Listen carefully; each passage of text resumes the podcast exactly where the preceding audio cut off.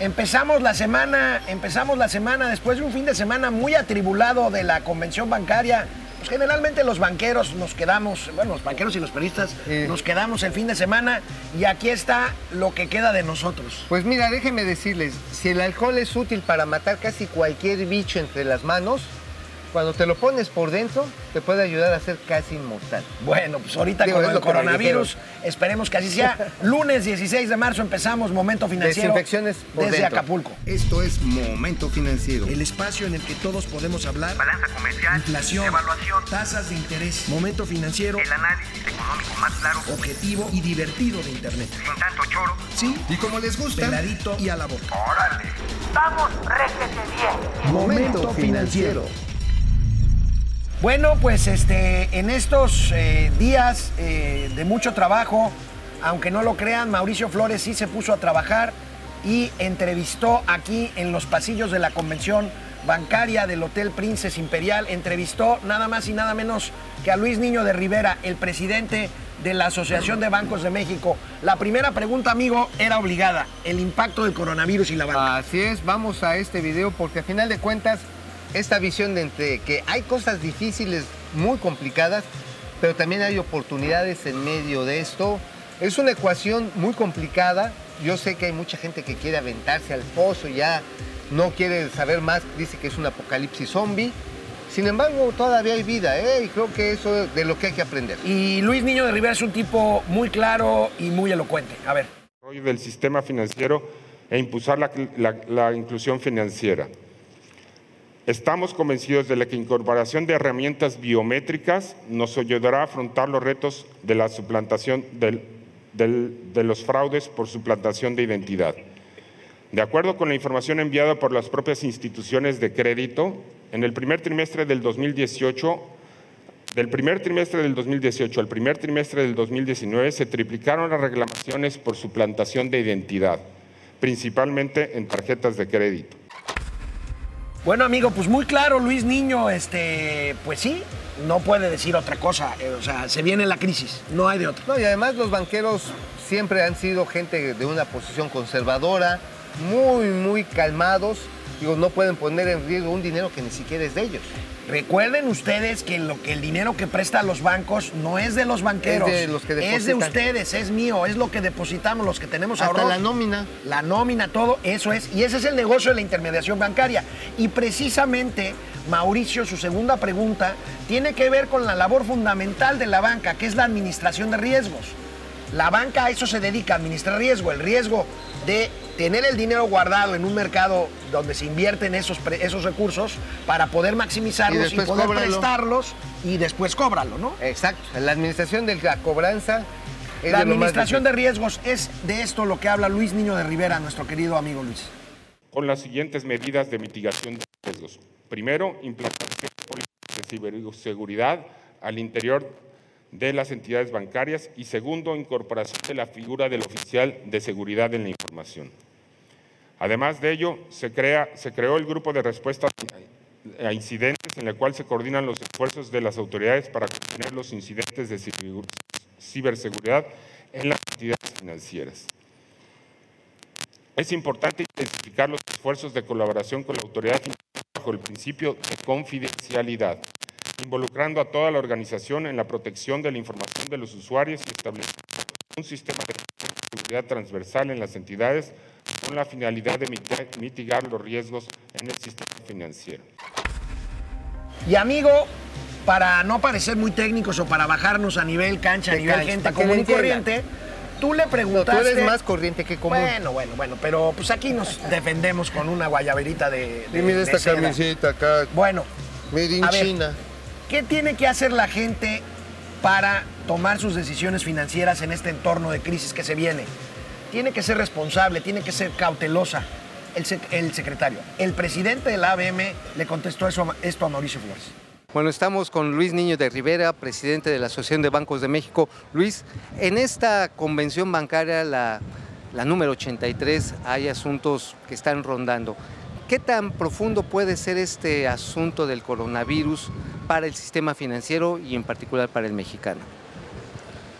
Eh, Mauricio, muchas gracias. Eh, el coronavirus tiene un impacto importante a nivel mundial en la actividad económica porque tomemos como ejemplo la decisión que tomó ayer Estados Unidos, anunció a través de su presidente que cancelaba a partir de mañana los vuelos entre el continente europeo y la Unión Americana. Eso va a tener un impacto. China tiene los puertos cerrados, las fábricas también. Eso es significativo. ¿Qué consecuencias va a tener en México? Pues habrá oportunidades y habrá dificultades, ¿no? Oportunidades porque si China no puede mandar productos a Estados Unidos, México sí. Entonces eso nos presenta una oportunidad. Por otro lado, pues aquí afectará también el turismo, la gastronomía, la hotelería y algunas otras industrias y como consecuencia para el sistema bancario pues vamos a estar muy pendientes de la situación financiera y el flujo eh, de fondos de cada uno de nuestros clientes para acercarnos y apoyarlos siempre si es que hay necesidad. Buena entrevista, amigo, la que te dio Luis Niño. Pues Qué sí. claro es. Bueno, él fue este, comentarista de deportes en la televisión. Bueno, también- es un tipo sumamente elocuente, dirige sumamente un programa preparado. de toros. Sí, sí, sí, es un gran cronista. Y bueno, pues ahí está la entrevista esta que creo que nos deja muchas cosas claras. No hay que- Prudencia, cautela le pide, nos Sí, pide Luis Niño. Y sin entrar en pánicos. No- No entren en pánicos, pero hay que ser muy cuidadosos, muy responsables. Y ahora sí, pian pianito. Canal 76 de Easy a las 4 de la tarde, lunes a viernes. Regresamos. Bueno, entre tantas cosas que pasaron estos días de los mercados financieros, del coronavirus, de la emergencia sanitaria, se nos olvidó lo fundamental de la cuestión bancaria, que es la regulación. La regulación a cargo de la Comisión Nacional Bancaria y de Valores que permite que la banca funcione adecuadamente, que no haya problemas con los sistemas electrónicos, Que, nadie le vaya a engañar a que nadie. nadie le vaya a engañar a nadie. Y bueno, el presidente de la Comisión Nacional Bancaria y de Valores, Juan Pablo Graf, que acaba de tomar ese encargo, Acaba en de lugar llegar. acaba de llegar hace una semana en lugar de eh, Adalberto Palma. Que dijo- por cierto, ¿sabes dónde anda Alberto Palma? ¿Dónde? Está trabajando cerca, muy cerca, más bien, dentro de la oficina de, pues, de... Alfonso Romo. De Alfonso Romo. Del jefe de la oficina de la de la presidencia. Bueno, presidencia, Juan. Pablo Graf, el nuevo presidente de la Comisión Nacional Bancaria y de Valores, destacó la importancia de que la regulación avance junto a la tecnología para resolver problemas como la suplantación de identidad, esto que luego nos clonan la tarjeta o nos clonan nuestra imagen. A ver, vamos a escuchar y a ver qué Aguas. dijo el presidente de la comisión. Eh, la habilidad que tienen los banqueros para determinar los riesgos en este momento sobre cuáles riesgos debería de estar específicamente alertando tanto a sus clientes de crédito como pues, a sus clientes de depósito. Eh, la vida de un banquero es la administración de riesgos, Mauricio, como tú sabes. Todos los días, todo el tiempo, ese es nuestro trabajo. Vemos riesgo de crédito, riesgo de mercado, riesgo de liquidez, riesgo operativo, entre otros. En este momento, el riesgo de los mercados es relevante porque hay inestabilidad en las bolsas de valores, en el cambio de monedas, eh, en la liquidez de los países. Eh, los bancos centrales están inyectando liquidez y tenemos que estar y estamos muy pendientes de ese riesgo. Por otro lado, eventualmente tenemos que estar muy pendientes del riesgo de crédito y eh, asegurarnos que la actividad que hacemos sea anticipatoria para cualquier situación que venga. Y el presidente del órgano regulador de la banca en México también habló de un tema que está muy presente en estos días. ¿Recuerdas los ciberataques eh, cibernéticos? Bueno, los ciberataques Bueno, pues sí, los- de no, ni modo que fueran con ¿verdad? Es un pleonasmo el que acabo de decir. Sí, no, bueno, le dicen más feo, pero la verdad está en que, a ver, le pegaron a Banorte. Sí. Bueno, afectaron a BBV, a Bancomer. A Banamex. A Banamex. Oye, ¿y al SPEI? y al SPEI. Entonces, no estamos hablando de cosa menor, porque estos grupos muy bien articulados de incursionistas, por no decirles hackers, Por no decirles ojéis. No por decirles hijos de su retintín chamaco. Bueno, a ver, el Se presidente, meten, cabrón. el presidente de la Comisión Bancaria habló de ciberseguridad. Veamos. Eh, una última pregunta, don Luis. Eh, ¿Cuál sería una actitud racional en medio de una situación inédita para el mundo, para México, por parte de los deudores? Hay gente que está posponiendo decisiones de compra, hay gente que está tratando de liquidar a la mayor velocidad sus deudas, pero ¿cuál sería una actitud, digamos, racional que no se vaya con el pánico, pero tampoco que sea irresponsable? Lo más importante para las empresas y los individuos es cuidar su liquidez, su flujo de efectivo. Si tiene pasivos, si tiene con qué hacerles frente, que haga eso, que, que cuide eh, los recursos que tiene y si está pensando en invertir, pues que haga un análisis de flujo y de rendimiento de esa inversión. Eh, es importante que las oportunidades se aprovechen porque no todo es negativo en estos momentos. ¿no? Entonces hay que plantearse las situaciones, hacer un análisis profundo y tomar decisiones en consecuencia. Bueno, pues Luis, presidente de la Asociación de Bancos de México, muchas gracias. Realmente esto para los, los que nos siguen en el momento financiero va a ser muy importante. Muchas gracias y este es un momento financiero. Totalmente. Este es un gran reto. Yo no sé si ustedes sepan, pero los bancos contratan como empleados y además bien pagados a hackers. No me lo van a creer. Contratan a hackers para qué? Para enfrentar a los hackers. ¿Viste la película Alcánzame si puedes? Sí, sí, sí. Exactamente, bueno, antes lo que hacían los hackers era falsificaban los cheques Sí. y les ponían calcomanitas. Ahora todo y- es electrónico. Ahora es electrónico y entonces debes de tener a alguien que le entienda cómo le puede dar la vuelta al sistema bancario para evitar que se te metan y evitar estas intrusiones. Pero sabes que amigo, aquí es bien relevante. En México es el tercer país del mundo, de acuerdo a Seguritech, es el tercer país del mundo que recibe los ciudadanos ataques cibernéticos para robarles su información. Tercero, ¿sabes esto cuánto significa? ¿Cuánto? Que todos y cada uno de los que tenemos una cuenta, bueno, desde tu nómina, que si los ahorros, que si el depósito, todos recibimos en promedio diariamente 10 ataques. Qué barbaridad. Bueno, seguramente usted le ha pasado o algún conocido este, que si clonaron la tarjeta, que si sacaron dinero que usted no sacó, que si el cajero no te dio el dinero completo. Que si de repente este, compró un viaje, Sí.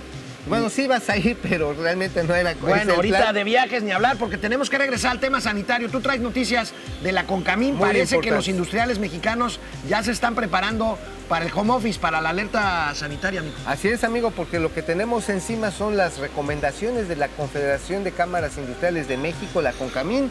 Eh, Paco Cervantes, su presidente, está alertando acerca de la importancia de que la gente tenga la menor movilidad posible. Es decir, si alguien tiene que desplazarse a su trabajo, si lo puede hacer desde su casa, si tiene una computadora, un celular, si tiene aplicaciones, que lo haga. Ahora, como diría el filósofo de Güem- Güemes, amigo, el que tenga perros, que los amarre y el que no, pues que ni las busque. O sea, si tienes que ir a manejar un tractocamión, Sí. una grúa, híjoles, pues ni modo, con la pena, llévate tu boquita, lávate las manitas, salúdate de aguilita. El caso es que estamos cerca de que cambie nuestra vida por algunas semanas, ¿no, amigo? Eso es definitivo. ¿Te acuerdas del brote del NH1N1? En 2009, me acuerdo muy bien. Así es, entonces miren, tómelo con paciencia, no se alboroten, no difundan información Falsa. falsa. Eso es bien importante. El peor enemigo que hoy tiene la economía del mundo, la economía del país, su economía, es caer en pánico.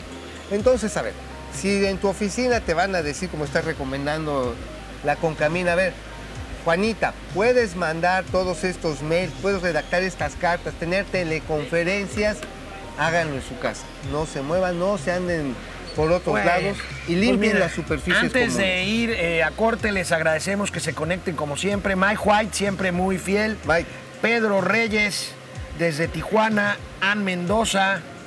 Eh, ¿Por qué baja el costo de la gasolina? Híjole, el precio más. Si te refieres al precio, el precio está igual. Y el precio Debería inter- de bajar porque el petróleo está más barato. bueno, pero- en Estados Unidos sí está bajando. Sí, claro, porque ahí no hay EPS. Ajá, exactamente, no le cobran este impuesto especial a producción y servicios, que en México ahorita es, pues es la tablita de salvación de la recaudación pública, ¿eh? ¿Qué, más, Este, qué más tenemos? Hugo Vicente, Hugo Vicente, saludos, perdón, tengo que quitarme los lentes. Castro, Mina, ¿qué piensan?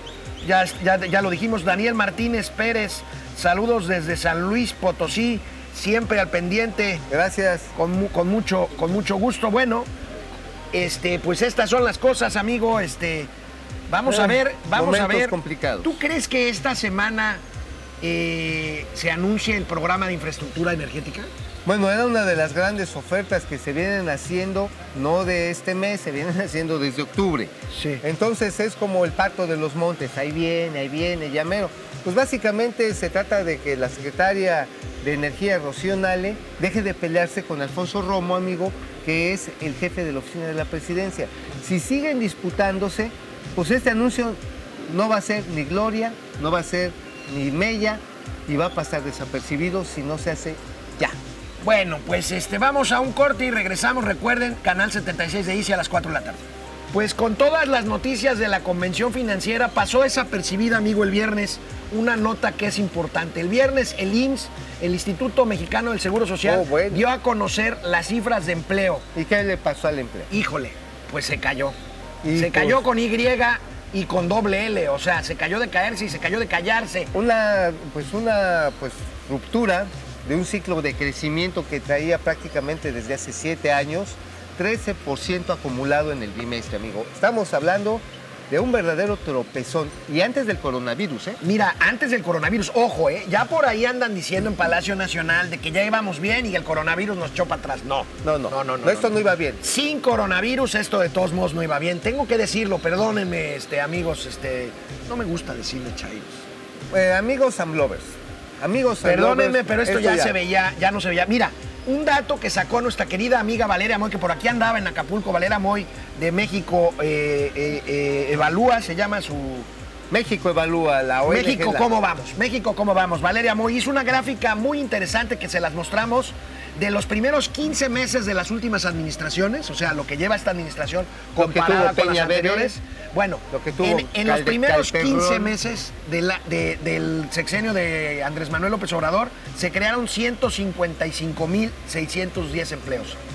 La mitad de los que se crearon en el mismo periodo de Enrique Peña. Bueno, y bastante menos de los 414 mil que se generaron en el primer periodo de 15 meses De Calderón. De Calderón. Oye, Este Calderón que el- tiene la culpa de todo, ¿no? Él, él- él mandó el coronavirus. Pues él- es que pandemia, güey. O sea, Pandemia, sí es pandemia, cierto, ya entonces, les diste, no les des ideas. Pues sí, o sea, todo iba bien hasta que se fue y confabuló con los chinos y les dijo, a ver, cabrón, despace esta chingada sobre todo el mundo y que se cargue el payaso a la cuarta transformación. Qué malo es ese güey, ¿eh?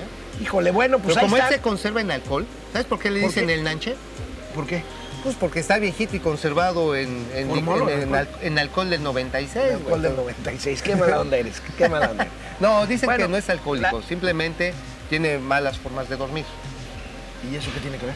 Pues por eso de repente anda así como que, pero que, pero no anda pedo, ¿no? Simplemente anda así. como Bueno, que bueno, bueno, pues ahí están. Lo dice él, ¿eh? Ahí están las cifras, las cifras de empleo que pues no hacen sino marcar o más bien reiterar la, la tendencia que se venía mostrando La ya pérdida de confianza de los últimos- empresarios. Sí. Vamos a ser netos, vamos a hablar ahora sí.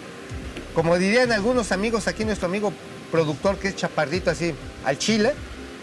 Pues miren, pues Señor sí, productor, ponga, por sí, favor. lo ace- acéptelo, sí. Bueno, hablando así a esa altura, a nivel de cancha, la verdad es que esto todo se debe y responde a que se ha perdido la confianza en los negocios y a las posibilidades de reactivar la economía, contratas menos gente. contratas menos gente. Y hablando de cuestiones laborales, este, eh, ya no dio lata Napito con lo del outsourcing, amigo. Este, No, había bien. querido reventar sesiones, Pero no lo ha pudo. conseguido. Pues parece que no tiene el respaldo de su bancada de Morena Bueno, para echar para atrás la ley. No, No, tiene ni el respaldo del presidente, ¿eh? No. no. tiene el respaldo de la secretaria del Trabajo, no tiene menos el respaldo del senador Ricardo Monreal.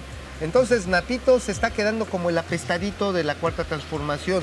La verdad está en que la ambición lo quiso, lo, lo quiso hacer muy grande, así como que "Ey, sí, ahorita vamos por todas. Y se lo está almorzando en la representación gremial Pedro Aces, que tiene la CATEM, la Confederación de Trabajadores Empleados de México, y además pues va a ser uno de los nuevos partidos políticos, Fuerza Ah, claro. Social. Oye, ¿se irá este, para allá, eh, Napito, con Pedro? Az- No, no, No, son- no, no, no, claro que no. no, son rivales. No, No, estás no, no. echando los No, perros no, y los no. gatos No, en el si me oyen me, matan, ¿verdad? No, te mandan matar. No te matan, te mandan matar. Ah, Pero no, son, pues, son re buenas gentes. No, pues sí, son los viejos estilos. O sea, te pasas de güey y tómala. pu- Entonces, Sí, es cierto, es uno de los seis partidos políticos, el nuevo de Pedro Aces, uno de los seis partidos políticos que de están, veras. que están esperando, el güey. que están esperando, don Pedro, que están esperando su registro de línea y que nos van a costar, si se autorizan los seis, mil millones de pesos, como ser- decíamos el mira, jueves. es para que me pongas una pregunta, amigo. Va a ser el receptáculo, este, el partido, de lo que se va a desgranar de Morena. El pleito entre Jacob Polevsky, el problema que tiene con la señora Berta Luján. Bueno, además ahí hay un señor Rojas, un exdiputado, este, que anda ahí haciendo ruido. O sea, a, ese, a esa tribu ya le salieron muchos jefes. Mi querido amigo, pero esto es momento financiero, no momento político. Así que vamos a otro tema. ver, la grilla Un tema empresarial. te lleva a la orilla. Fíjense, me encontré, me encontré con una nota muy simpática. El A ver. Instituto Mexicano de Propiedad Intelectual es la entidad gubernamental encargada de proteger los derechos de autor. Bueno, recibió una solicitud de un de una mujer que no puede ser revelado el nombre por cuestiones de datos personales. ¿Y qué hizo Pero una mujer? mujer hidalguense que está solicitando registrar coronavirus como marca para una cerveza. Coronavirus. Bueno, entonces yo Es- me enfermé de eso este fin de semana, ¿eh? Sí, sí. Me, digo, es que todo empieza con una tecate o después una corona y después un tequila. Ya estamos metiendo. ¿Te acuerdas cuando decían gol, cuando decías una marca este, la bueno, tele? sí, yo pago el patrocinio ya, güey, ya no. Pero ¿sabes qué? Finalmente, este, qué curioso, ¿no? Inventas un nombre, lo patentas y se lo irán a dar. ¿Tú crees que se lo den? No, no creo, no creo porque la ley de propiedad industrial es muy clara con que si propicias confusión el consumidor, no te dan el registro. Y pues aquí es obvio, coronavirus ya está asociada con una marca de una cerveza muy famosa en el mundo. Ya no puedes hacer mexicana, ese Y ya truco. no podrías hacer ese truco. Pero bueno, es un chiste. Tardará cuatro meses más o menos en llegar la resolución del En que le diga, no, señora, no juegue. En que le diga, no invente, no sea payasa. Ajá. Y bueno, Ahora sí, este... no, o sea, ya, güey, ya, ¿no? Oye, por cierto, amigo, en todo esta, pues en todas estas medidas, mañana el TEC de Monterrey no da ya Ma- mañana eh, se van a tomar clases virtuales desde su casa, el TEC de Monterrey. Seguramente las, la las primera escuelas privadas. No será la única, seguramente otras instituciones eh, seguirán su ejemplo. Y ¿no? bueno, en Oaxaca se suspende el medio maratón. En, bueno, Yucatán sabemos que se pospone hasta nuevo aviso el tianguis turístico. Vamos a tener una semana de cancelación. Bueno, se hizo el Vive Latino, güey. Este, pues sí, mira, la verdad es que México está esperando, no sé qué, pero está esperando. Eh, yo creo que ya pronto, muy pronto, habrá medidas y preparémonos, insisto, para semanas en que la vida no será la misma. No, pues vámonos por un tequila, ¿no? Digo, ¿Ya? ¿Ya? Pues sí, digo, ya es oficial, digo. Hay que regresar a la Ciudad de México para chambear mañana, mi querido amigo. Ay, amigo, pero pues ¿y qué, y qué tal? A ver, este, yo creo que lo peor que puede pasar es entrar en pánico y suspender de manera irracional nuestro contacto. Ahora, el contacto social. Ahora, que si puedes no besarme, Está bien. Estaría bien. Te Ahora, re- respeto el día que no me Tranquilos, no vayan a compras de pánico, el No. abasto está garantizado. Sí va a ser días difíciles, pero bueno, vamos a tomar las cosas con calma Tengan y a seguir las instrucciones de la Secretaría de Salud y de la Secretaría de Hacienda y Take Crédito, easy, y crédito. Público. Mañana ya transmitiremos desde nuestro estudio en la Ciudad de México. Sin miedo al coronavirus. Estuvimos muy contentos aquí en Acapulco, saludándolos desde acá. A ver si nos da tiempo de meternos a armar un ratito. Nos vemos mañana en Momento Financiero, El Economía, mar. Negocios y Finanzas, El para mar. que todo el mundo les entendamos. El mar.